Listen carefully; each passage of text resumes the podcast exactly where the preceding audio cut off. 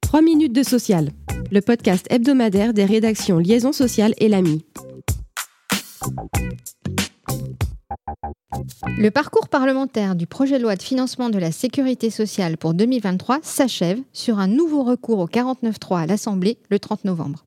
Dans la foulée, une motion de censure a été déposée, dont le rejet probable devrait aboutir à l'adoption définitive du projet dans les prochains jours.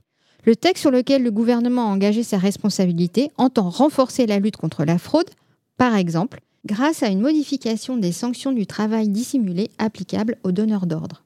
Il aménage aussi la procédure de contrôle URSAF avec la pérennisation de la limitation de sa durée à trois mois dans les entreprises de moins de 20 salariés.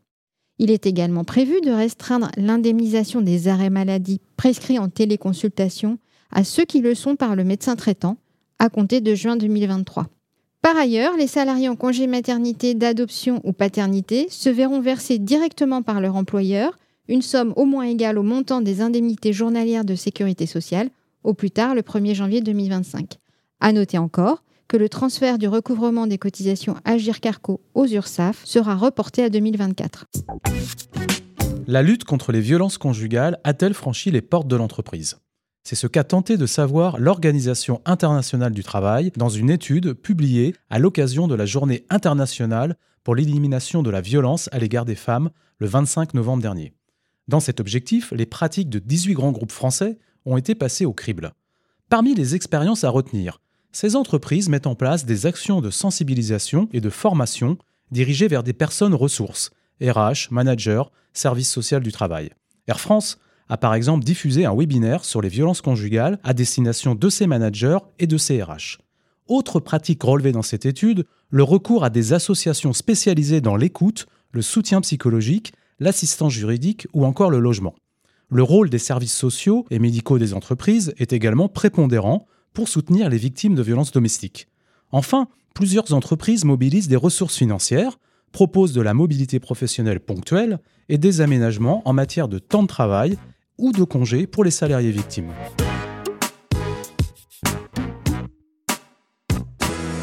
Un steward peut-il se voir interdire une coiffure autorisée aux hôtesses de l'air par son employeur? Telle est la question à laquelle a répondu la Cour de cassation le 23 novembre. La coiffure en cause? Le port de tresses africaines nouées en chignon. Selon la compagnie aérienne, le manuel des règles relatives au port de l'uniforme pour le personnel navigant commercial masculin interdisait aux stewards de travailler ainsi coiffés. Pour la haute juridiction, il n'y a toutefois pas de doute. Ce type de coiffure étant autorisé par le même référentiel pour le personnel féminin, il s'agit d'une discrimination directement fondée sur l'apparence physique en lien avec le sexe, contraire à la directive européenne sur l'égalité de 2006. Cette différence de traitement pouvait-elle toutefois être objectivée? Non, estime la Cour, qui relève ici l'absence d'exigences professionnelles véritables et déterminantes propre à la profession du salarié. Elle en conclut que dans le cadre du métier de steward, il n'est pas possible d'interdire aux hommes une coiffure autorisée aux femmes.